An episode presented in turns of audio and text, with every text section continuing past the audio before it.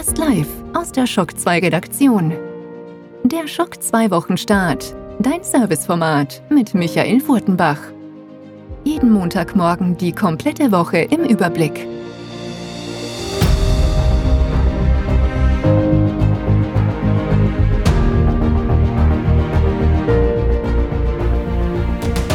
Hallo und willkommen zu einer neuen Folge Schock 2 Wochenstarts. Und ich denke, ich übertreibe nicht, wenn ich sage, einer ganz besonderen Folge. In normalen Folgen blicken wir ein bisschen in die Zukunft. Wir erzählen euch, was nächste Woche an Videospielen erscheint, was im Kino aufschlägt und auf Amazon Prime und Netflix. Gleichzeitig blicken wir natürlich auch ein bisschen in die Vergangenheit mit den Top 10 der letzten Woche, der meistgelesenen Artikel auf der Shock 2 Webseite und heute blicken wir noch deutlich weiter in die Vergangenheit mit einem Interview, auf das ich mich schon sehr gefreut habe und dass ich kurz vor der E3 führen konnte und ich freue mich sehr, dass wir es heute endlich einspielen können. Das Interview ist mit Richard Löwenstein und ich bin mir sicher, viele von euch kennen Richard. Er war der Chefredakteur des legendären Amiga Joker Magazins und hat auch danach viele Magazine weiterentwickelt oder überhaupt entwickelt und ja, war für diverse Titel in den letzten zwei Jahrzehnten eigentlich mitverantwortlich. Unter anderem auch die Games DM, ja, war die deutsche Ausgabe von Richard Löwenstein. Was weniger Leute wissen, ist, dass der Richard auch Spieleentwickler war, sowohl am C64 als auch am Amiga aktiv. Und dahin ist er gerade in den letzten Jahren auch wieder zurückgekehrt. Dieser Tage erschien mit Reshoot R sein neuestes Spiel für den Commodore Amiga. Ein Shoot'em Up und für uns ein perfekter Anlass, den Richard endlich mal in den Podcast zu holen. Ihr hört jetzt gleich 30 Minuten ein Gespräch, das ich eben kurz vor der E3 aufgezeichnet habe. Das muss man zusagen, einfach aus Aktualitätsgründen. Und ich wünsche euch einfach jetzt viel Spaß mit dem Interview.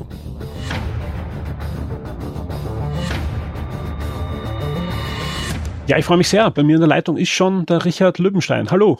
Ja, äh, grüß euch, servus. Ich habe nachgesehen, ja, ähm, wir machen jetzt, glaube ich, 13, 14 Jahre Podcast oder wir sind sogar im 15. Jahr bald. Ähm, wir haben, glaube ich, noch nie mit dir im Podcast gesprochen. Höchstens, dass ich mal auf einem Event dir das Mikrofon vor die Nase gehalten habe. Das ist das Einzige, was sein kann, weil dann, dann wirst du nicht in der Beschreibung aufscheinen. Aber es ist eigentlich unglaublich, dass du nie im Podcast warst. Äh, das liegt wahrscheinlich daran, dass ich ja selber als Spielejournalist arbeite. Das heißt also, wir sind Konkurrenten gewesen, sozusagen. Ähm, und ähm, es ist halt einfach. Aber eigentlich hast du schon recht. Ich meine, ich, ich wohne in Bayern. Das ist jetzt von, von euch nicht so wahnsinnig weit weg. Und die Events, die wir besuchen, sind dieselben. Ähm, aber es ist auf jeden Fall schön, dass wir jetzt mal einen anderen Anlass finden, also abgesehen von irgendwelchen Events, um, um, um ein bisschen, bisschen zu plaudern. Ja, vor allem, vor allem, wir haben ja oft äh, Konkurrent, wir haben ja auch zusammengearbeitet äh, und haben kooperiert, äh, soweit ich mich erinnern kann, des absolut, Öfteren. Absolut, also es ja. ist eigentlich sehr ungewöhnlich und umso mehr freue ich mich, dass es endlich geklappt hat. Vor allem, es gibt einen super schönen Anlass, ja, weil du hast ein neues Projekt, was sehr, sehr spannend ist, wo mich schon mehrere Leser sogar darauf hingewiesen haben, warum ist der Richard noch nicht im Podcast gewesen. Ja. Sehr gut. Und äh, da das auch bald erscheinen wird, das Projekt. es ist schon erschienen. Reden, wir hatten gestern es ist schon Release. erschienen. Wir haben, wir haben gestern super. Release gehabt, jawohl. Okay, super. Also, äh, wenn der Podcast erscheint, es ist halt vor zwei Wochen erschienen, aber man kann es Gott sei Dank noch kaufen. Mhm. Ja, das hoffe ich auch. Jetzt, jetzt sind wir eh schon mittendrin, aber egal, lass uns mal von Anfang an, äh, wer dich nicht kennt, Richard, ja, stell dich mal kurz vor. Kurz geht bei dir wahrscheinlich eh nicht, weil du hast einfach in den letzten Jahrzehnten einiges Spannendes gemacht. Ähm, ja, weiß nicht, ob es so wahnsinnig spannend ist, aber also ganz kurz äh, gesagt, ich habe, ähm, also mein Name ist Richard Löwenstein, ich wohne in Landsberg am Lech, das ist in der Nähe von München, bin also ein Urbayer. Ähm, ich liebe Österreich, ich liebe Österreicher, ja, das muss ich vielleicht auch nochmal kurz sagen. Ähm, ich bin ja in den, in, in den 70er und 80er Jahren aufgewachsen. Ich habe ähm, für den Commodore 64 ein paar äh, Spiele in den 80er Jahren entwickelt, Persian Gulf Inferno zum Beispiel oder Twinkie Ghost Hiking. Ähm, habe dann ab, äh, äh ab den frühen 90er Jahren für das äh, Amiga Joker Magazin, ich glaube, das gab es aber auch in Österreich, äh, ja. äh, geschrieben, äh, bin dann dort zum Chefredakteur avanciert, habe vorher äh, oder parallel dazu auch schon äh, für den Amiga ähm, Games entwickelt, also bin quasi beim Development vom Commodore 64 auf den Amiga umgestiegen. Das hat sich dann aber ein bisschen verlaufen, da kam jetzt in den 90er Jahren nie irgendwas Greifbares bei zustande. Ähm, ja, habe dann 20 Jahre lang Games-Journalismus betrieben, ähm, habe ein paar Magazine gegründet, 360 Live oder das Cube-Magazin, habe mit Console.at öfter mal zu tun gehabt in dem Zusammenhang. Ähm, und ähm, habe vor vier Jahren dann ähm, ja mein, mein Amiga wieder mal aus dem Keller ähm, geholt, einmal geschaut, wie es dem geht, ein bisschen abgestaubt, restauriert und dann in dem Zusammenhang meinen meinen alten Source Code von 1991 wieder gefunden. Zu 91 habe ich versucht, einmal äh, ein Shoot'em Up zu entwickeln, aber ist nichts draus geworden. Ähm, aber habe dann vor vier Jahren eben den alten Source Code genommen und habe gesagt, okay, jetzt könnt ihr eigentlich einmal schauen, ob ich das, ob ich das Spiel dann doch nochmal fertigstellen kann. Und habe dann äh, 2015 also angefangen, habe 2016 im August auf der Gamescom in Köln ähm, ein Spiel fertig gehabt, Reshoot, also das erste Reshoot. Und habe aber im Zusammenhang äh, mit der Entwicklung von, von dem ersten Reshoot so super viel gelernt, dass ich gesagt habe, na, also da, das, das, was ich da jetzt alles gelernt habe, das muss ich anwenden. Und so kam dann der Gedanke zustande, dass ich noch ein Nachfolgespiel entwickle. Und das ist äh, Reshooter oder Reshoot R. Ähm, und das ist jetzt eben fertig nach fast drei Jahren Entwicklungszeit. Und das ist mein spannendes Projekt, das du vorhin so äh, angerissen hast. Genau, ein, ein neues äh, Shoot'em Up für den Commodore Amiga, genauer gesagt für die äh, Amigas dieser, dieser zweiten großen Generation genau. mit dem AGA-Chipset, also Amiga 1200, 4000, CD32. So sieht's aus. Äh, nativ laufen. Genau, genau. Äh, ja, ganz kurz, weil du sagst, es war, war nicht spannend. Ja, ich, ich kann mich erinnern, wie wir uns kennengelernt haben. Das war eines wahrscheinlich entweder meine erste oder, oder, oder zweite Pressereise nach Montreal zu Ubisoft, ah, ja. Cool. Und wir kamen damals. Assassin's Creed wahrscheinlich, ne? Assassin's Creed oder sogar Prince of Persia. Ja, das, das. Ich bin mir nicht ganz sicher, ja. aber es, es, es war wirklich früh. Es war wirklich früh, ja. ja. Beides sehr Und ich cool, war noch ein bisschen ja. verloren und, und, und, ich hab, du hast dich ein bisschen um mich auch gekümmert und, und das, hey, und, und hast alle vorgestellt, kann mich erinnern. Und ich habe erst dann nach und nach realisiert, wer du eigentlich bist, ja, und dass du für den Amiga Joker, den ich einfach in, in jeder Ausgabe selber äh, hingegen gefiebert habe in, in, den 90er Jahren, warst. Und das, das war schon sehr, sehr cool. Ähm, ja, ähm, das Interview, wie gesagt, äh, war auch schon länger geplant. Äh, ein, ein, ein Kollege und, und, und Leser von uns hat man mitgebracht aus von diesem großen Amiga-Event vor, vor einem Jahr war das, vor, vor zwei Jahren. Amiga 32. In, in Neuss. Mhm. Genau. Äh, eine unterschriebene Ausgabe vom, vom Amiga Joker. Oh. Äh, hat, hat, hat er mir zugeschickt. Mhm. Ja, vielen Dank Dirk an dieser Stelle. äh, und, und auch da Cover von, von Reshoot, also von, von deinem neuen Spiel, das also Reshoot A. Ja. Und, und da war klar, ich müsste natürlich ein Interview machen. Das hat sich halt immer wieder äh, verschoben, aber jetzt zum Release hat es geklappt. Ja, ja, ja passt doch. Super. Und dann natürlich jetzt mal die, gleich die erste Frage. Du hast das eh schon ein bisschen erzählt, dass das Spiel ja ein, ein direkter Nachfolger, eigentlich ein, ein ja, ein, eine, ein, ein verbessertes Remake ist von diesem ersten ähm, Reshoot, das vor ein paar Jahren erschienen ist und was eigentlich schon ewig in der Schublade bei dir gelegen ist. Ja, aber wie kommt man jetzt äh, 2019 dazu, ein Spiel für den Commodore Amiga rauszubringen. Ja, ähm, die Kiste ist doch schon ewig tot und das sage ich mit Anführungszeichen, weil bei mir im Regal steht auch ein 1200. aber, aber wie kommt man da dazu? Äh, weil man auch du, du, hast, du hast Familie, ja, du, du hast einen Job und so weiter. Da, das, da versenkt man doch einiges an Zeit. Absolut, ja, ja. Ja, wie kommt es zustande? Ähm, das ist im Wesentlichen ist es eine Herzensangelegenheit. Ich meine, ich habe halt den Amiga Joker ja nicht, äh, äh, nicht geleitet, weil das halt irgendein Job war wie viele andere, sondern das war damals schon Herzensangelegenheit und da ist mir auch der Amiga ans Herz gewachsen. Das ist einfach eine schöne Kiste. Speziell der Amiga 1200 ist einfach mein Lieblingssystem aus der damaligen Zeit, abgesehen vielleicht von Mega Drive, das ich auch sehr schätze. Ähm, und ich hatte einfach immer ich habe nie den Gedanken aus, aus dem Kopf verloren, dass ich einmal ein Spiel für das, für das System entwickeln möchte. Einfach, weil ich es halt gern möchte. Hobby. Ich meine, andere Leute polieren ihren Oldtimer oder bauen aus äh, Streichhölzern äh, Schiffe zusammen und ich entwickle halt ein Videospiel. So ist es eben. Und das ist halt auf dem Amiga, weil ich den Amiga halt mag. Ähm, dazu kommt, ähm, dass die Kiste ja gar nicht, gar nicht wirklich tot ist. Also da hat sich ja in den letzten, will man sagen, fünf Jahren eine ähm, durchaus beachtliche Szene entwickelt, also auf dem Amiga, aber vor allem auch auf dem Commodore 64. Ähm, das ist auch sehr gut zu beobachten übrigens auf der Gamescom, wo in der Halle 10 ja, ähm, die Halle 10 ist ja zur Hälfte für, für, für Retro-Geschichten abgestellt und äh, was da mittlerweile herangewachsen ist und wie viele Leute da mittlerweile ähm, auf den alten Kisten wieder daddeln wollen, das ist schon sehr beachtlich. Naja, und auf jeden Fall ähm, habe ich dann eben gesagt, okay, zum einen, ich mag den Amiga, zum anderen, es scheint auch ein gewisses Interesse da zu sein, um so ein Spiel zu entwickeln. Äh, man entwickelt so ein Spiel ja auch, um ein bisschen Rückmeldung zu bekommen, um ein bisschen Positives, äh, ja, um äh, positive Rückmeldung zu bekommen, ähm, ein bisschen ins Gespräch zu kommen. Das ist ja auch immer so eine kleine Geschichte. Naja, und dann, ähm, dann kommt eben eins zum anderen. Dazu kommt noch, dass ähm, ich vor vier Jahren nochmal Vater geworden bin von einer kleinen süßen Tochter. Und, und da hat man dann einfach äh, mehr Zeit für Spieleprogrammieren. Äh, normalerweise, normalerweise ist das äh, eher gar nicht der Fall. Nur war es halt jetzt so. Ähm, mei, wenn halt ein Baby hast, ja, dann stehst halt nachts auf und fütterst das Baby. Das, ist, das ist nun mal so. Ja, heutzutage macht es dann auch der Papa, das ist klar. Und dann stehst halt auf und bei mir ist halt dann so, wenn es dann um zwei oder drei Uhr nachts aufstehst, dann machst du halt ein Fläschchen und fütterst du die Kleine und danach versuchst wieder ins Bett zu gehen, aber das gelingt nicht immer oder ist mir jedenfalls nicht immer gelungen und dann machst halt, schaust, was machst du jetzt mit der angebrochenen Nacht da irgendwie und meiner kannst jetzt Fernsehen schauen oder kannst was lesen oder du kannst halt ein Amiga-Spiel entwickeln, ja, mit der, mit der, mit der Zeit, die du da jetzt hast, die, die ein, zwei Stunden. Und so hat es letztendlich tatsächlich angefangen, ja. Also ich habe dann halt vor vier Jahren einfach einmal angefangen zu entwickeln, so ein bisschen vor mich hin zu developen, an meinem alten Source Code ein bisschen rumzuspielen und als ich dann gemerkt habe, so nach zwei, drei Wochen, ah, ich krieg's wieder ans Laufen, jetzt sehe ich schon bewegte Bilder auf dem, auf dem Bildschirm. Ja, also das scrollt schon eine Landschaft von, von rechts nach links und da fliegen auch lustige kleine Objekte über den Bildschirm. Also als ich dann gemerkt habe, ich habe das auch wieder, ich, ich, ich, ich komme da wieder in den Flow rein, ähm, das ist dann ein bisschen wie so eine Sucht, ja. Also du willst dann immer weiter und immer weiter kommen. Also irgendwann reicht dir nicht mal, dass der Bildschirm sich ein bisschen bewegt, sondern da soll auch ein Raumschiff erscheinen und dann sollen irgendwann ein paar Schüsse über den Bildschirm fliegen und die sollen dann möglichst an irgendwas treffen und das soll dann schön explodieren. Und da kommt dann eins zum anderen und dann, äh, ehe du dich versiehst, ist plötzlich ein Jahr vergangen und du hast ein fertiges Spiel vor dir. So ungefähr kann man sich das tatsächlich vorstellen.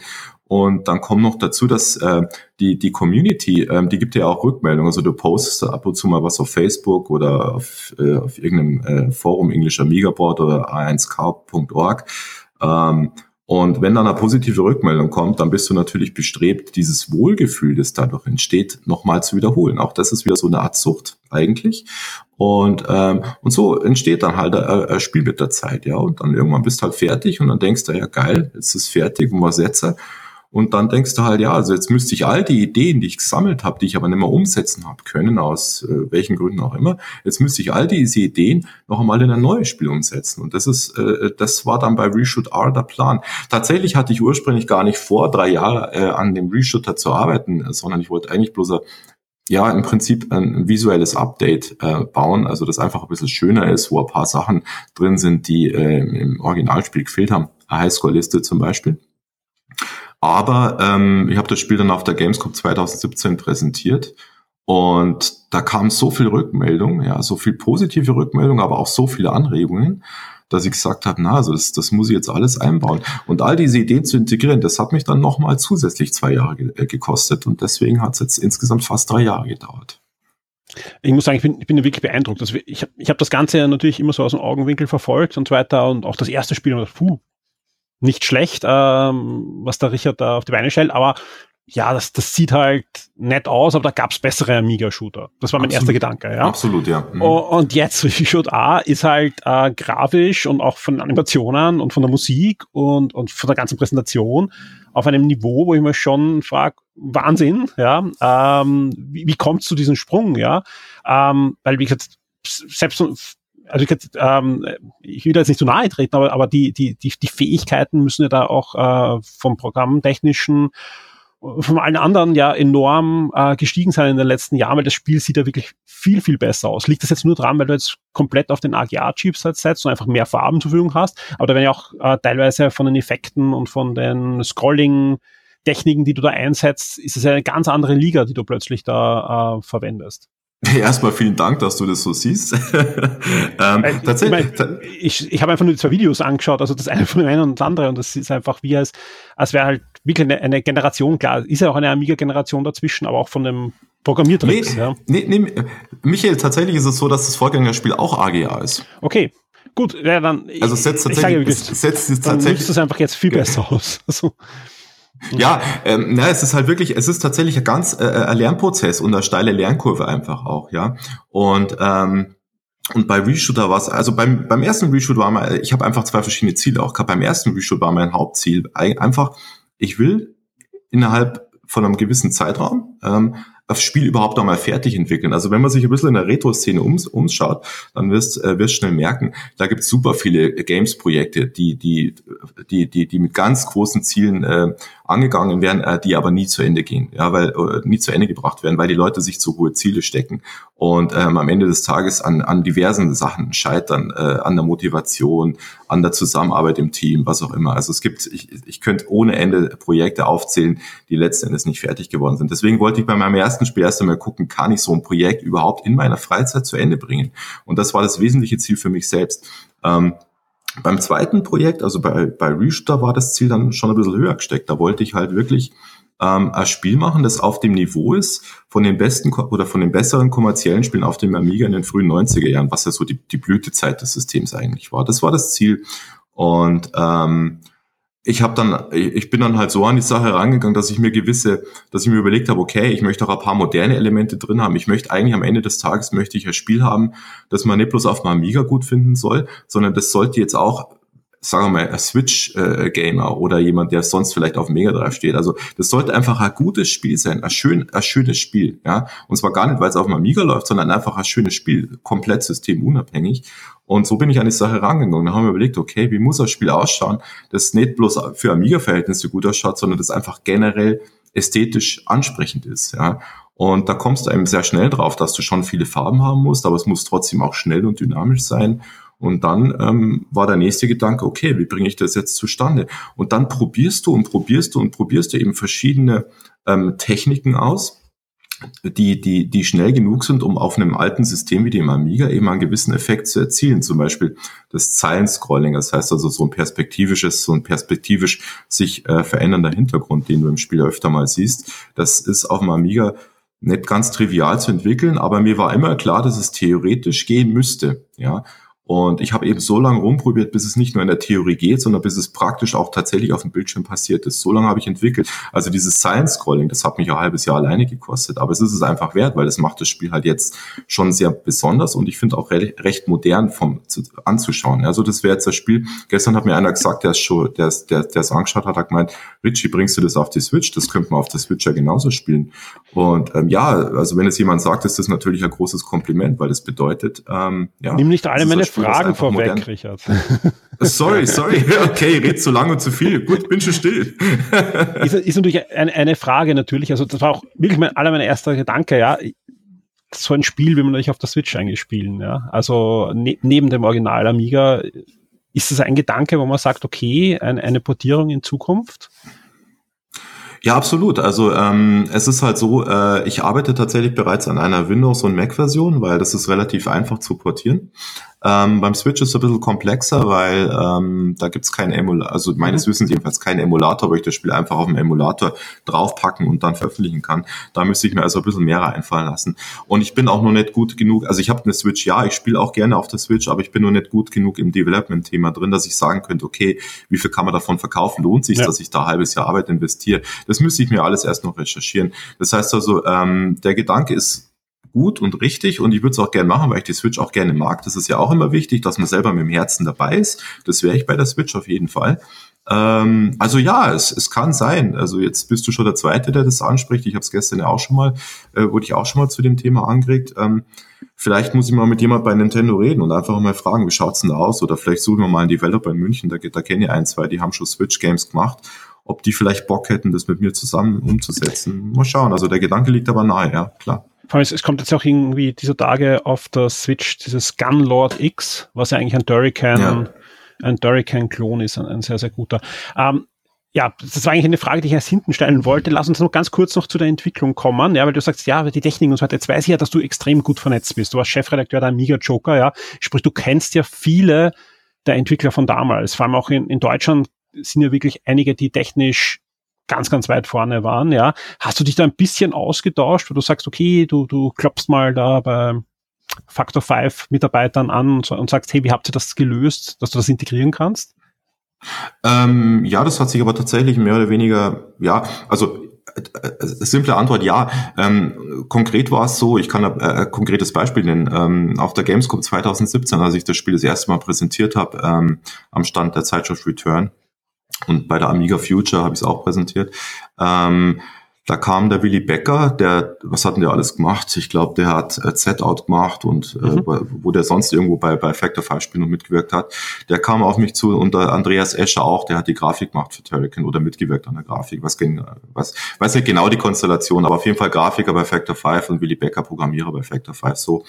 Und die beiden ähm, haben sich halt hingestellt und haben es gespielt ohne Ende. Gell? Und dann habe ich halt mit, mit, mit, Andreas Escher und auch übrigens mit Oliver Lindau, das ist einer der genialsten äh, äh, Grafiker in der Szene, äh, in der Retro-Szene.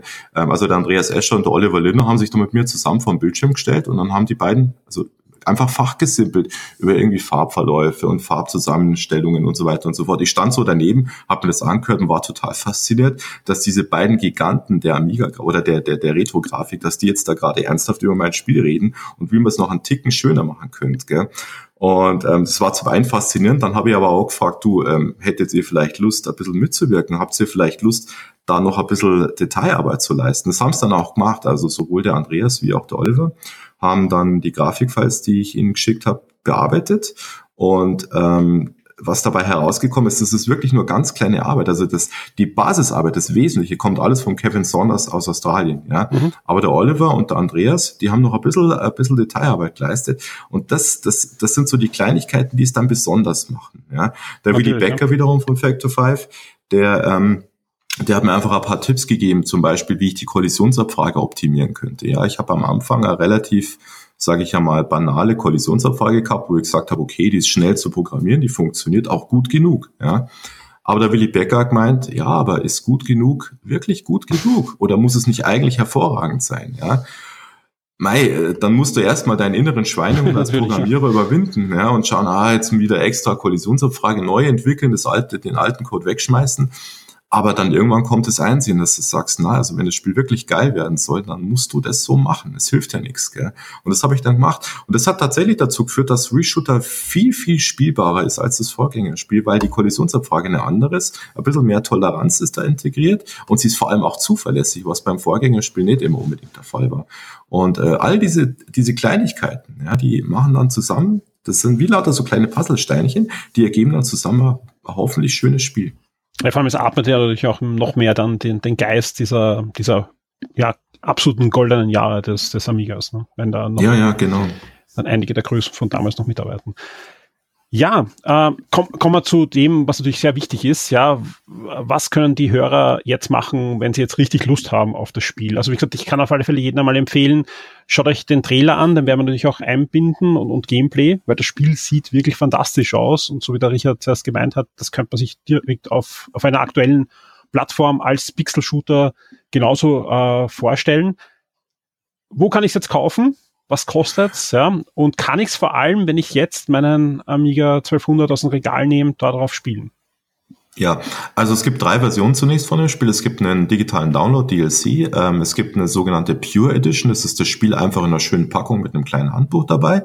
Und es gibt die sogenannte Signature Edition, das ist das Spiel in einer schönen Pappkartonbox ähm, mit ähm, einer extra Soundtrack-CD noch dabei und einem erweiterten Handbuch, wo da noch ein bisschen Making-of drin ist, wo ich ein bisschen geschrieben habe, wie die Entwicklung so passiert ist, so Kleinigkeiten halt aus dem Entwicklungsprozess.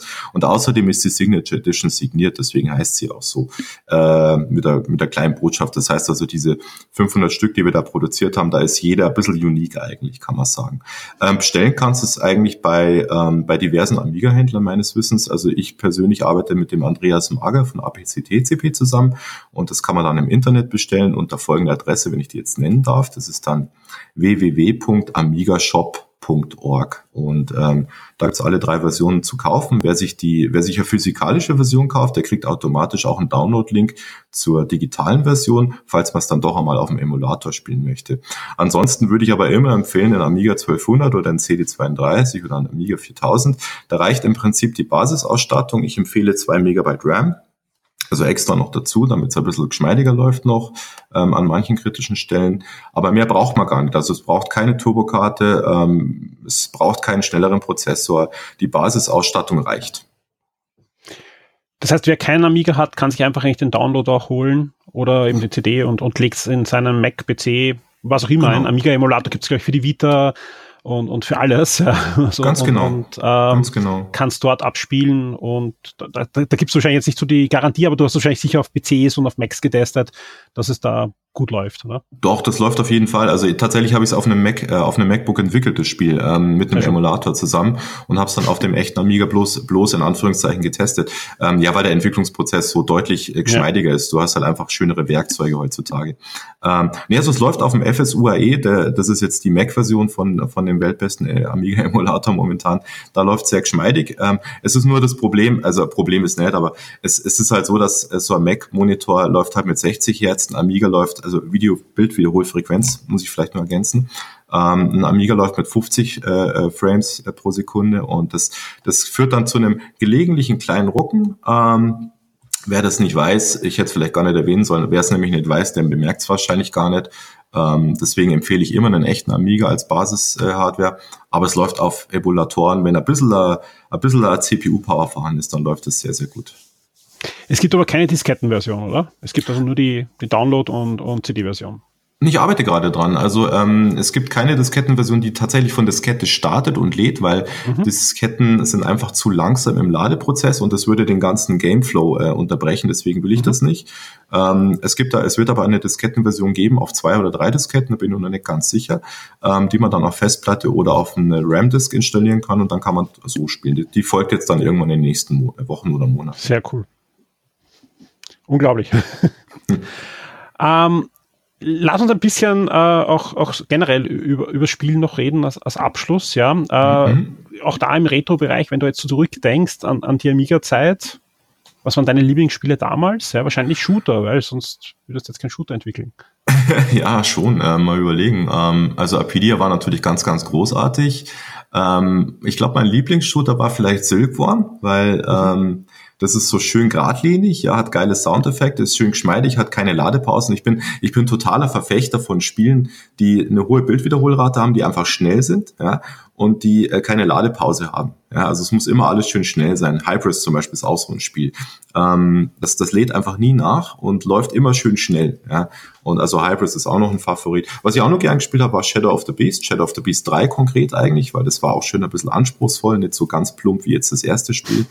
Ähm, aber das ist es im Wesentlichen. Jump'n'Runs ähm, haben wir immer gern gespielt. So Prince of Persia fand ich immer ganz gut. Oder auch Arabian Nights von Chrysalis Software ist, ist ein sehr schönes Spiel wegen der tollen Musik. Ähm, boah, da gibt es viele Sachen. Aber das sind so die, also Jump'n'Runs äh, fand ich immer. Lionheart ist natürlich auch so ein Ding. Lionheart war ganz, ganz geil. Mhm. Ähm, Lionheart war übrigens auch eine, eine, eine Quelle der Inspiration, weil die Grafik einfach so schön ist, ja. Und das ist ja unglaublich, wie das Spiel auf einem Amiga 500 ausschaut. Und da habe ich gesagt, wenn die, wenn die das schaffen, so einen schönen Hintergrund da äh, hinter die Grafik zu legen, dann muss ich das bei Reshooter aber auf jeden Fall auch schaffen und ich muss es eigentlich noch toppen, ja. Und äh, das, das ist, das sind so die, das sind so die Antriebsfedern. Ja, man nimmt sich so die besten Spiele aus den alten Zeiten und sagt, okay, also man sieht, das ist möglich und aber da muss es heute eigentlich noch besser gehen. Ja, und und so pushst du dich selber ein bisschen vorwärts ist ein super Ansatz. Die, die meisten schaffen es noch nicht. Ja, wie gesagt, ähm, du scheinst es geschafft zu haben, zumindest den, den Videos zu erteilen, ja. Es gibt auch eine Demo-Version, oder? Ähm, nein, die gibt's noch nicht. Ähm, okay. Ich, ich habe zwei, na, gibt's nicht. Zwei, drei Leute pushen mich zwar eine zu machen, aber ehrlich gesagt habe ich wenig okay. Lust. nein, brauchst, brauchst du nicht. Ich habe nur gedacht, weil ähm, äh, ich, ich habe mir gedacht, ich habe es irgendwo gelesen, aber dann, dann war das mein Fehler. Tut mir leid. Nee, es ist ja so, durch die, durch die ganzen Videos, die es heutzutage gibt auf YouTube und so weiter und ja, so ja. fort, ne, da braucht man jetzt nicht mehr unbedingt eine Demo. In den 80er, 90er Jahren war es wichtig, eine zu haben. Heute habe ich das Gefühl, ist über die Videos schon so viel an Informationen und an visueller Information transportiert. Da kann man sich schon einen ganz guten Eindruck bilden. Da muss man nicht unbedingt ein Demo spielen, denke ich mal. Nein, nein, von mir gibt es keinen Push. Es wäre nur gewesen, dass wir es erwähnen, wenn es äh, ja. so wäre. Ganz kurz eine Frage noch äh, zu Musik. Ja, die ist ja wirklich gut. Ja, also ist ja so, dass äh, da du zusammenarbeitest. Arbeitest du mit dem gleichen Künstler zusammen wie bei, beim ersten Reshoot? Ähm, nee, ähm, ich arbeite mit einem anderen Künstler zusammen. Ein simpler Grund ist der, dass das erste Reshoot, da habe ich versucht, mit, ähm, mit Chiptune-Musik äh, zu arbeiten, also mhm. Musik, die so äh, nach Commodore 64 klingt, einfach weil ich das halt mag, so, so eine Art von Musik. Ähm, Und beim zweiten Spiel wollte ich einfach auch da was Neues machen und deswegen ist es eher eine typische Amiga-Musik in dem Sinne, als dass es Soundtracker-basierte Musik ist.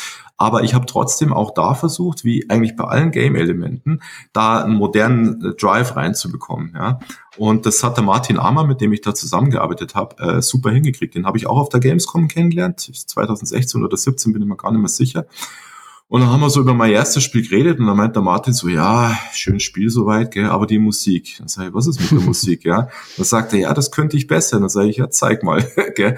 Und dann hat er halt eine Musik irgendwann geliefert. Das war die Ausgangsbasis. Da ist natürlich dann viel Optimierungsarbeit mit drin, gell. Da schickt er so eine Musik, das ist, damit funktioniert's noch nicht. Du musst dann an der Musik arbeiten. Du musst die Musik auch also selbst wenn die Musik dann geil ist und, und super funktioniert mit dem Spiel, musst du sie immer noch kleiner und kleiner vom, vom Datenumfang her machen, weil so ein Amiga hat nur sehr wenig Speicher im Verhältnis zu heutigen System und du musst um jedes Byte kämpfen. Und so habe ich den, den, den Martin ein halbes Jahr lang getriezt, ja, bis die Musik wirklich da war, wo sie sein musste, nämlich sehr, sehr geil, sehr, sehr klar auch, mit sehr, sehr guten Samples in CD-Qualität, aber gleichzeitig auch klein genug, dass ich sie in den Speicher laden kann und zwar parallel zum Spiel. Also das ist ein Haufen Arbeit, die da drin steckt, aber ich finde, da Martin Amann hat da ganz, ganz, ganz ausgezeichnete Arbeit geleistet, wie übrigens, ich muss den Kevin Saunders nochmal erwähnen, wie auch der Kevin, der in Australien lebt, der die Grafik gemacht hat. Also da, da haben wir, wir haben drei Jahre lang völlig problemlos zusammengearbeitet und der hat finde ich, äh, Animationen und, und, und Objekte äh, geschaffen, die man selbst auf modernen Plattformen in der Qualität, glaube ich, nur selten sieht. Also ich habe jetzt letztens mal wieder was auf der Switch gespielt oder auch mal wieder Thunder, mein geliebtes Thunder Force 4 auf dem Mega Drive gespielt und Last Resort auf dem Neo Geo. Also ganz ehrlich, da, da haben wir schönere Animationen. Also ich will, das ist Kevins Verdienst, nicht meiner, Kevins, ja. Aber da, wir haben da schon, das, wir haben da lange, lange dran gearbeitet und da ist dann, ja, viel Arbeit ist, ich glaube, das sieht man dem Spiel jetzt auch an.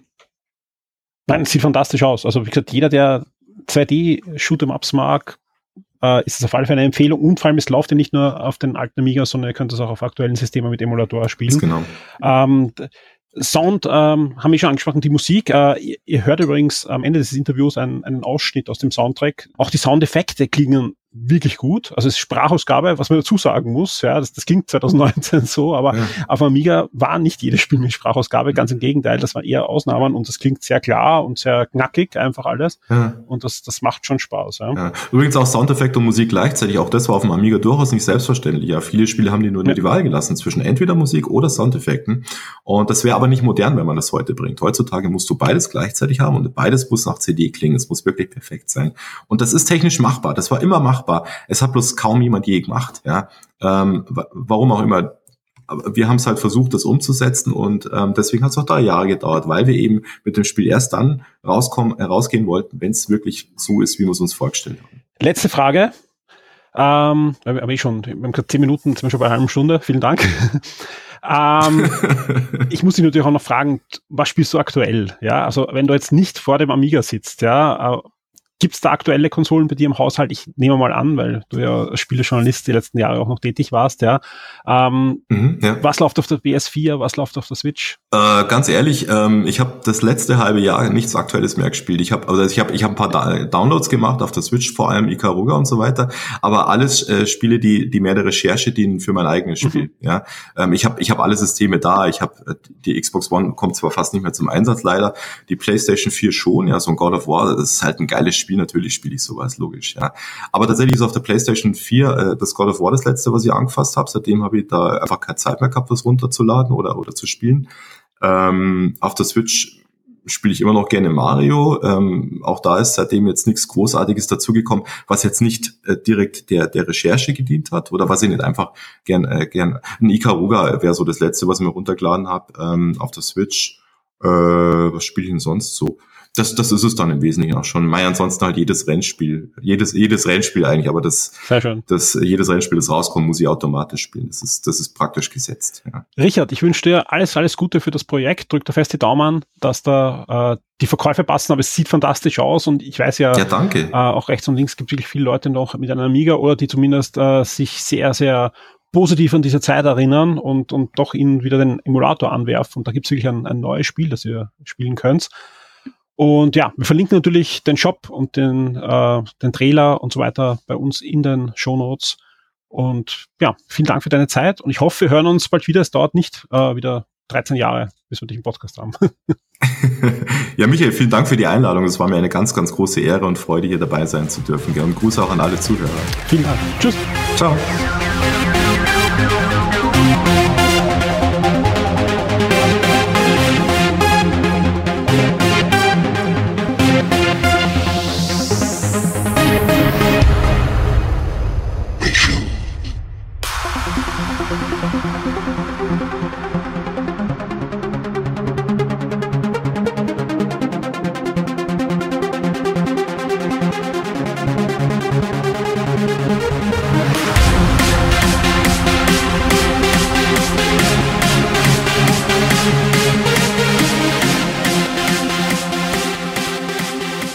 War das Interview mit Richard Löwenschein und alle Informationen zu Reshoot A findet ihr natürlich auf der Homepage des Projekts, die wir in der Newsmeldung zu diesem Podcast natürlich verlinken. Und ich darf jetzt auch schon ankündigen, auf Shock 2 findet ihr in den nächsten Tagen auch ein Review zu diesem Amiga-Spiel.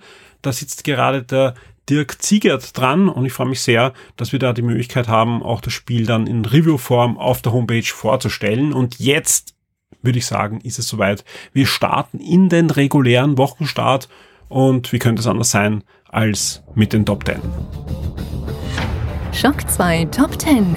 Die meistgelesenen Artikel der letzten Woche. Wir starten mit dem zehnten Platz und da kann ich nur fragen, sagt euch der Name Adi Shankar was? Ja, der gute Mann ist der Produzent der Castlevania-Serie auf Netflix und hat davor schon in Geek- und Nerdkreisen für Aufsehen gesorgt, als er unter Eigenregie mit eigenem Geld einen Fanfilm gedreht hat zu den Power Rangers, wo er den Power Rangers noch vor dem Reboot rebootet hat, ja, eine düstere Version der Power Rangers gezeigt hat, mit einigen bekannten Schauspielern sogar. Und ja, das Ganze war inoffiziell, aber wurde halt auf, auf äh, Facebook und YouTube und so weiter veröffentlicht und sorgte für doch einige Furore und deswegen, also so einer der Gründe, warum er dann auch Castlevania die Lizenz hat. Inzwischen hat er ja Devil May Cry, Hyper äh, Drifter, Assassin's Creed und und und. Also der, der, der hat einige coole Lizenzen, die er ja auch in seinem Multiversum da vereinen möchte, ja, mal sehen, was draus wird. Auf alle Fälle hat er jetzt einen neuen Trailer veröffentlicht, wo er die gute alte Pokémon Zeichentrickserie rebootet, weiterdenkt, brutalisiert, ja, einfach neu interpretiert, ja, für Erwachsene. Das Ganze ist ein teilweise schon sehr verstörender Trailer, der er da abgeliefert hat, wo man einen Ash sieht, der mit Professor Eich am Grab von Pikachu trauert, ja, und dann einfach loszieht als ja, als Freiheitskämpfer eigentlich, um die Pokémons zu befreien von dieser ganzen Pokémon-Liga und so weiter. Das ist natürlich die Kurzfassung. Schaut euch diesen Trailer an, wenn, wenn euch das Ganze interessiert. Ist wirklich gut gemacht. Aber warum er das gemacht hat, ist noch nicht ganz klar, ja, weil ich glaube nicht, dass er nach diesem Trailer die Pokémon-Lizenz von Nintendo kriegen wird, ja. Aber ist schon, ist schon sehr spannend, was, was der gute Mann so macht. Den Trailer findet ihr, äh, wenn ihr einfach nach Adi Shankar oder nach Pokémon sucht auf Shock 2. Oder ihr klickt einfach die Top 10 News an, denn auf Platz 10 war diese News. Auf Platz 9 das Review zu Cadence of Hyrule Crypt of the Necrodancer featuring The Legend of Zelda. Das Spiel, ein Mashup aus The Legend of Zelda und äh, Crypt of the Necrodancer, hat sich der Konstantinus für uns ausführlich angesehen und das Review hat es auf Platz 9 geschafft. Auf Platz 8 noch ein Review und zwar hat sich GameMind Alexander Amon das aktuelle Samurai Showdown angesehen. Wer die Podcasts hört oder auch früher Konsolat gelesen hat, weiß, die Samurai Showdown Serie ist einer der absoluten Favoriten von Alexander. Und so war ich sehr gespannt, wie ihm das neue Samurai Showdown gefällt und bin sehr froh, dass er da das Review für uns übernommen hat. Auf Platz 7 ein E3 Preview und zwar zu Cyberpunk 2077. Da habe ich ja Gameplay gesehen hinter verschlossenen Türen auf der E3 und das berichte ich in diesem Preview, äh, das auf den siebten Platz geschafft hat. Auf Platz 6 eine Retro-News und zwar wissen wir jetzt den Termin, den Preis und noch mehrere Facts und auch einen Trailer zum der C64 Full Size oder auch Maxi, wie er jetzt genannt wird. Es gab ja letztes Jahr den C64 Mini. Das war ja so eine, eine, eine Mini-Konsole mit ähm, ja, Emulation des C64 hat noch ein paar Schwachpunkte gehabt. Vor allem ein großer Schwachpunkt war die Eingabe des, der Texte, weil äh, das war ja keine Konsole der C64, sondern ein Computer, sprich man musste immer Text eingeben, um Spiele zu starten und so weiter. Und das wird mit dem Ding jetzt auf alle Fälle ab absurdum geführt, denn er bekommt wirklich einen Full-Size C64, also mit, das, mit funktionierender Tastatur und das Ganze ist auch weiterentwickelt worden von der Software, sprich ihr könnt jetzt noch einfacher schon, also der, das Kleine hat ja auch Firmware-Updates bekommen, die fließen da auch hinein und sollen noch verbessert werden. Ihr könnt also auch jetzt selber Spiele schneller installieren auf dem Teil, ihr müsst das nicht hacken oder so, so einfach USB-Stick mit den mit den äh, C64-Spielen davon sind sehr viele legal auch erhältlich im, im Netz. Also ihr braucht da gar keine Raubkopien verwenden, sondern ihr könnt wirklich legal sehr viele beliebte Spiele schon spielen. Und es gibt auch jede Menge Software. Es ist wirklich ein echter Computer. Ja, im Herzen eine Emulation, aber ihr könnt das eigentlich verwenden wie einen C64 von damals. Und der zweite Schwachpunkt des Minis war ja der, der Joystick, der ja aussieht wie ein Competition Pro, aber sich ja dann doch nicht so anfühlt, ja. Und da soll auch nochmal deutlich nachgebessert worden sein. Zu hoffen bleibt auch, dass die Hersteller vielleicht auch noch den, den Joystick-Support überhaupt aufmachen, sprich mal, dass man jeden USB-Joystick da anschließen kann und mitverwenden kann, weil es gibt ja auch noch schon eine sehr gute USB-Fassung des Competition Pro. Das Ganze wird äh, am 5. Dezember äh, 2019 in den Handel kommen, kostet 120 Euro, aber ihr bekommt wirklich da einen Full-Size C64 und ich glaube, ich werde mir das Ding auch holen, ganz einfach allein schon deswegen, weil ich meine Tochter davor setzen möchte. Ich habe zwar bei mir im Archiv auch noch einen Original C64, aber ja, mit den ganzen Disketten und, und vor allem an einen Fernseher einfach anschließen geht einfach heutzutage nicht mehr so wie früher. Und das Ding hat jetzt HDMI und ich denke mal, das werde ich mir einfach holen, allein den Spaß ähm, mir anzusehen, wie, wie sie da vor dem C64 versucht, da die Spiele zu starten. Auf Platz 5 ein Review und zwar ist diese Woche Super Mario Maker 2 erschienen. Ich durfte es testen und habe wirklich eine sehr gute Note gegeben. Gefällt mir sehr, sehr gutes Spiel. Ja, einziger kleine Mini-Pferdefuß ist, ich finde, dieser Stellen der Level hat auf der Wii U besser funktioniert. Mit dem Stift und mit dem Wii U-Pad. Das war besser. Warum und wieso erkläre ich eh auch im Review. Ähm, das heißt doch nicht, dass es ein schlechtes Spiel ist. Nein, ich gebe meine 90 und das zu Recht. Ja. 100 vorgefertigte Spiele und eine Masse jetzt schon an Spielen von anderen Usern und ich denke mal, da werden in den nächsten Wochen und Monaten einfach so viele gute Level äh, erscheinen und auch ähm, wer selber Level bauen möchte, hat einfach so viel Ummengen mehr Möglichkeiten als beim ersten Teil. Das ist eben kein Board, sondern es ist wirklich ein neu gedachtes Spiel, dieser zweite Teil mit viel mehr Möglichkeiten. Ihr habt ein zusätzliches ähm, äh, Grafikset überhaupt bekommen. Und das ist eine, eine, tolle Sache. Und man kann sogar auch mit dem Pro-Controller wirklich gut die Leveln bauen. Ja, ich habe jetzt so Radmenüs und so weiter und muss sich halt dran gewöhnen. Also es ist nicht ganz so cool wie auf der Wii U, wo man einfach am Fernseher das Level hatte, plus noch auf dem äh, Wii U-Pad mit dem zweiten Screen zeichnen konnte, vor allem eine direkte Steuerung, nicht kapazitiv wie jetzt.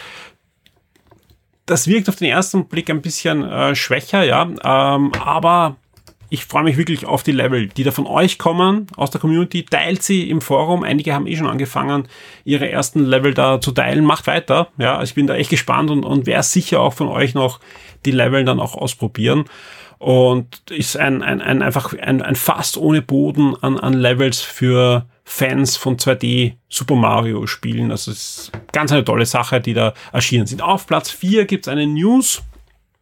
Und zwar, äh, wann kommt das N64 Mini oder Super NES, N64 und GameCube Spiele auf der Switch? Das Ganze ist kein Gerücht oder so, sondern eine Aussage des Nintendo-Präsidenten bei einer Aktionärs- Konferenz, wo er gefragt wurde, wie schaut's jetzt aus? Ja, die Leute wollen Retro-Spiele, die geben auch gern Geld aus und die hätten auch gerne einen N64 Mini. Was er dazu gesagt hat und wie es da ausschaut und er hat eigentlich dann mehr, mehr eigentlich zwischen den Zeilen gesagt, als er wahrscheinlich wollte, ja. Das lest ihr in der News, die es auf den vierten Platz geschafft hat. Auf dem dritten Platz ein Review, aber kein Spiele-Review, sondern ein Kino-Review.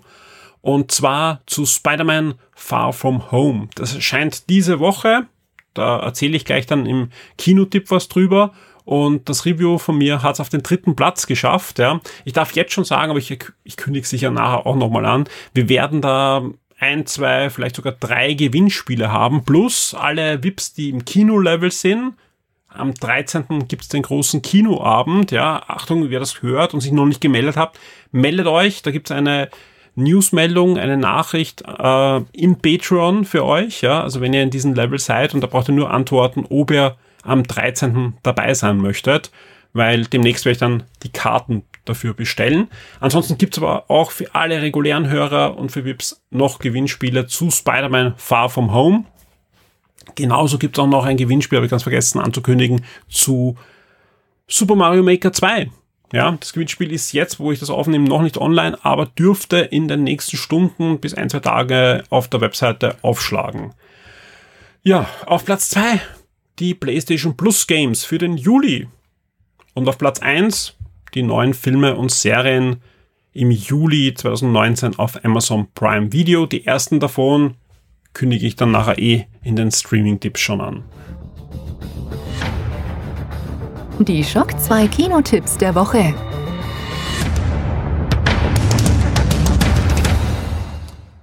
Beide Filme, die ich diese Woche als Comic-Tipp ausgesucht habe, haben etwas gemeinsam. Zu beiden Filmen gibt es nämlich jetzt schon oder in Kürze ein Gewinnspiel auf Shock 2. Der erste Film, Spider-Man Far From Home, kommt am 4. Juli ins Kino, dauert 2 Stunden 10 und ist für mich, so viel möchte ich da jetzt schon sagen, der beste Real-Spider-Man-Film, den es je gegeben hat, mit zwei der besten End- und Mid-Credit-Scenes, die ich je in Marvel-Filmen gesehen habe. Und ich will jetzt da kein Review, auch kein Kurzreview ähm, erzählen, ganz einfach, es gibt dir das, das Review zu lesen. Und am Montag nehme ich den nächsten Comic-Podcast auf, wieder bei Matt Dighton Comics und da wird auch ein Bestandteil ein spoilerfreies Review zu Spider-Man Far From Home sein und wahrscheinlich gibt es in der nächsten Game 1 Sendung dann wieder am Ende auch wieder eins mit Spoiler. Da sollten auch einige von euch den Film schon gesehen haben. Wie gesagt, äh, Wahnsinn der Film. Alle, die irgendwie gesagt haben, ja, aber jetzt nach Avengers mache ich eine Marvel-Pause, macht ruhig eine Marvel-Pause, aber schaut euch bitte Spider-Man Far From Home an, der einfach auch vor allem ein, ein, ein noch besserer Schlusspunkt ist, weil er einfach direkt weiter erzählt und einfach vieles auch noch aufklärt, wo man sich dann noch, wo man noch Fragezeichen nach Endgame hatte, ja. Ähm, ja, mehr erzähle ich im, im Comic-Podcast, der voraussichtlich auch vor dem 4. Juli noch bei euch sein wird. Sprich, ihr bekommt noch ein spoilerfreies Audio-Review auch von mir ähm, im Vorfeld der, der Kinopremiere und ich bin echt gespannt. Ich bin echt gespannt auf eure Meinung zu diesem Film, weil äh, ich bin ich bin echt äh, ich glaube, er gefällt mir auch deswegen so gut, weil einfach bei Marvel doch diese Marvel-Formel ist und ich öfter, gerade ich sitze oft im Kino und da kann der Film noch so gut sein und die Schauspieler noch so gut sein, aber nach einer halben Stunde weiß ich, wie er ausgeht und er überrascht mich einfach überhaupt nicht mehr. Und der Film hat im Film selbst schon einige Momente, wo ich mir denke, boah, Wahnsinn, super gemacht, damit habe ich nicht gerechnet. Und vor allem eine Mit- und eine End-Credit-Scene, die euch wegblasen wird. Zumindest wenn ihr Spider-Man-Fan seid und wenn ihr Marvel-Fan seid und wenn ihr, ja, gerne ins Kino geht, ja. Jetzt habe ich eh schon wieder zu viel erzählt. Horcht euch einfach bitte noch den Comic-Podcast auch an, wo wir diverse andere Themen haben, auch Videospielthemen, ja, unter anderem, das, das hört ihr eh im Comic-Podcast. Der nächste Film, ganz was anderes, ja, erscheint auch am 4. Juli, eine Stunde 42 und ist ein Spionage-Thriller-Drama und heißt Geheimnis eines Lebens und ist ein ein Film, der einfach komplett ein anderes Tempo hat als Spider-Man und das ist auch gut so. Judy Dench ja, äh, spielt Joan Stanley, eine ja, pensionierte Britin, die ein ja, geheimes Vorleben hat. Und das wird einfach in einem fantastischen Film erzählt, ja, also was wirklich, also wer sich für, für Kalter Krieg und ähm, Spionagegeschichten interessiert, merkt euch vor, ab dem 4. Juli Geheimnis eines Lebens. Und das Schöne ist, äh, ich habe es schon angekündigt, es gibt ein Gewinnspiel auf Shock 2 und es gibt keine Kinokarten, es gibt auch keine Goodies zum Film, sondern es gibt zwei Spionage-Brettspiele. Und ich weiß, viele unserer Zuhörer sind auch Brettspielfans und das wird das Gewinnspiel sein, das euch sehr gut gefallen wird. Geheimnis eines Lebens. Und das Gewinnspiel sollte, wenn ihr den Podcast hört, online sein, weil das sollte am ersten auf alle Fälle, und das ist der Montag, äh, gestartet sein. Die Shock 2 Streaming-Tipps für Netflix und Amazon Prime Video. Wir kommen zu den Streaming-Tipps der Woche und wer den Comic-Tipp vermisst hat diese Woche, ja, ähm, ihr bekommt da die volle Ladung im Comic-Podcast, da hole ich das alles nach, ja. Ich bin noch am Lesen derzeit und, und wollte das jetzt nicht einfach hinein äh, schmeißen, sondern ihr bekommt wirklich ausführlich Comic-Informationen über Comics zum Lesen, Comics zum Videospielen, Comic-Fernsehserien, Comic-Kinofilme. Es wird eine, eine schöne runde Sendung direkt äh, fast live aus dem Matt Titan Comics. Bei den Streaming-Tipps starten wir diese Woche nicht mit Netflix, sondern Überraschung mit Amazon Prime. Und die haben ab dem 1. Juli die dritte Staffel von The Magicians im Programm. Die zaubern ab dem 1. Juli wieder und die Marvel Agents of Shields gehen wieder auf Bratole am 5. Juli und ihr bekommt da die erste bis zur vierten Staffel von Marvel Agents of Shields. Weitere Serien sollten bei Amazon wieder ohne Vorankündigung hinzugefügt werden. Im Filmbereich gibt's unter anderem ab 1. Juli Jungle, ab 2. Juli Brüder Feinde und ab 5. Juli The Sun at Midnight, eine außergewöhnliche Freundschaft. Und wir kommen zu Netflix. Da gibt es ab dem 1. Juli Designated Survivor 60 Days. Und das ist jetzt kein, ja, Film-Special zu Designated Survivor, sondern nichts anderes als das südkoreanische Remake der Thriller-Serie, die ja auf Netflix äh, weitergelaufen ist. Und da wird diesmal ein unbedeutender Minister nach einem Angriff 60 Tage lang zum amtierenden Präsidenten. Sprich, ähnliche Handlung wie die US-Originalserie, aber diesmal auf südkoreanisch. Weiter geht's am 3. Juli mit Die letzten Zahn und am 4. Juli das absolute Highlight natürlich Stranger Things, die dritte Staffel. Und da darf man einfach gespannt sein. Ja. Äh, die erste Staffel grandios, die zweite noch immer sehr gut und ich bin gespannt, ob zumindest das Level der zweiten Staffel gehalten werden kann in der dritten. Am 4. Juli, wir haben es ja vorher schon gehört bei den Videospielen, erscheint ja auch das passende Videospiel. Und ja, die Trailer machen Laune. Also ich, ich freue mich auf alle Fälle drauf und bin, bin da sehr gespannt, ob Stranger Things, die dritte Staffel, bei euch und bei mir gut ankommen wird und ich glaube, wir werden alle im Forum fleißig diskutieren. Die Spiele-Neuerscheinungen der Woche.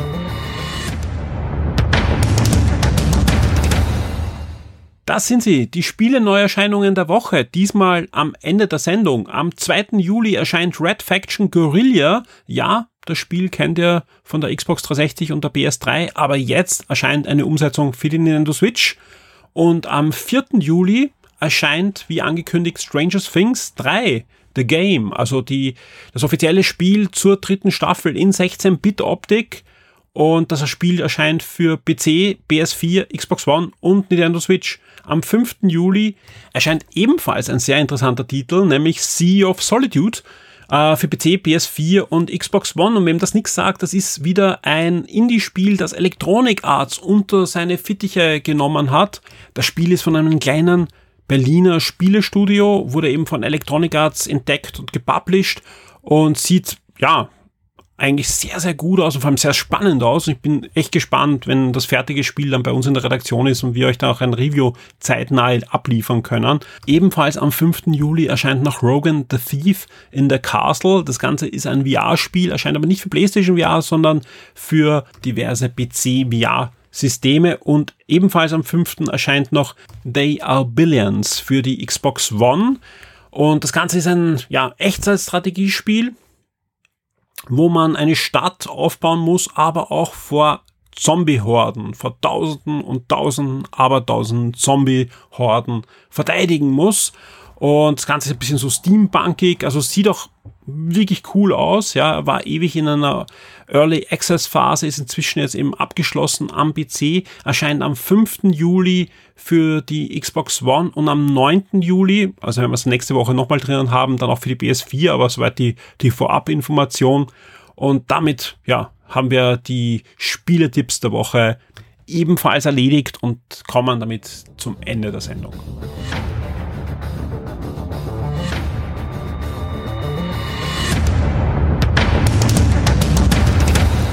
Die meisten Ankündigungen für die nächsten Wochen habe ich eigentlich im Laufe der Sendung schon untergebracht. Ich habe sie gehört. Es gibt wieder massig Gewinnspiele.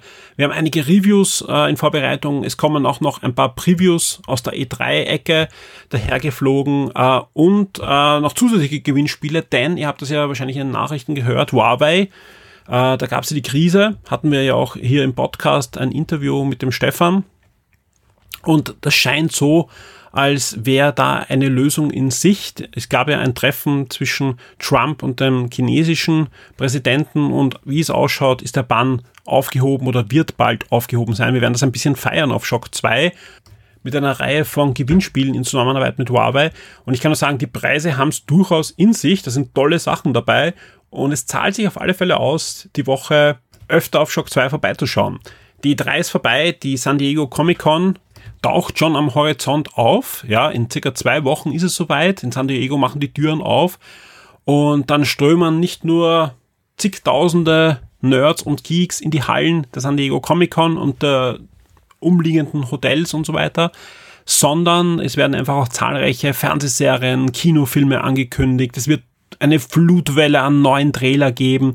Ich rechne auch mit dem einen oder anderen Videospiel, das dort angekündigt wird, oder es wird Neues geben zu Marvel's Avenger und diversen anderen Spielen aus der Richtung. Äh, ich freue mich auch sehr, dass wir mit Nintendo heuer einen Partner für diese San Diego Comic Con Woche gewonnen haben. Warum ist das Nintendo? Ja, auch das liegt auf der Hand, denn in der Woche der San Diego Comic Con erscheint auch schon Marvel Ultimate Alliance 3 und auch da planen wir einiges dazu. Äh, ein Interview mit Bill Roseman, das ist der Kreativ Director von Marvel Games, aber auch der Vice President inzwischen, ja. Das ist der Mann, der eigentlich alle Fäden da in den letzten Jahren gezogen hat, dass endlich gute Marvel-Spiele herauskommen nach einer, ja, sagen wir es ganz ehrlich, dunklen Zeit von Lizenzgurken, ja. Den habe ich exklusiv interviewen dürfen auf der E3. Das Interview gibt's demnächst auf Shock 2 zum Lesen. Aber rund um den Start von Marvel Ultimate Alliance 3 wird's noch ein paar andere Sachen geben. Sprich, ihr hört es, äh, keine Sommerpause für Shock 2. Es zahlt sich aus, auf Shock 2 vorbeizukommen. Vielen Dank an alle, die uns unterstützen in der einen oder anderen Form. Vielen Dank, wenn ihr VIP seid, ja, denn ihr seid das Rückgrat von Shock 2. Und ja, geht ins Forum, diskutiert mit mit uns und ich wünsche euch eine spannende und gute neue Woche. Wir hören uns spätestens beim Comic Podcast. Werde jetzt VIP und unterstütze Shock 2 mit einem Betrag ab 4 Dollar auf Patreon. Du sorgst damit dafür, dass wir das Shock 2 Webangebot und die Community weiter betreiben und ausbauen können und sicherst dir exklusive Podcasts und vieles mehr.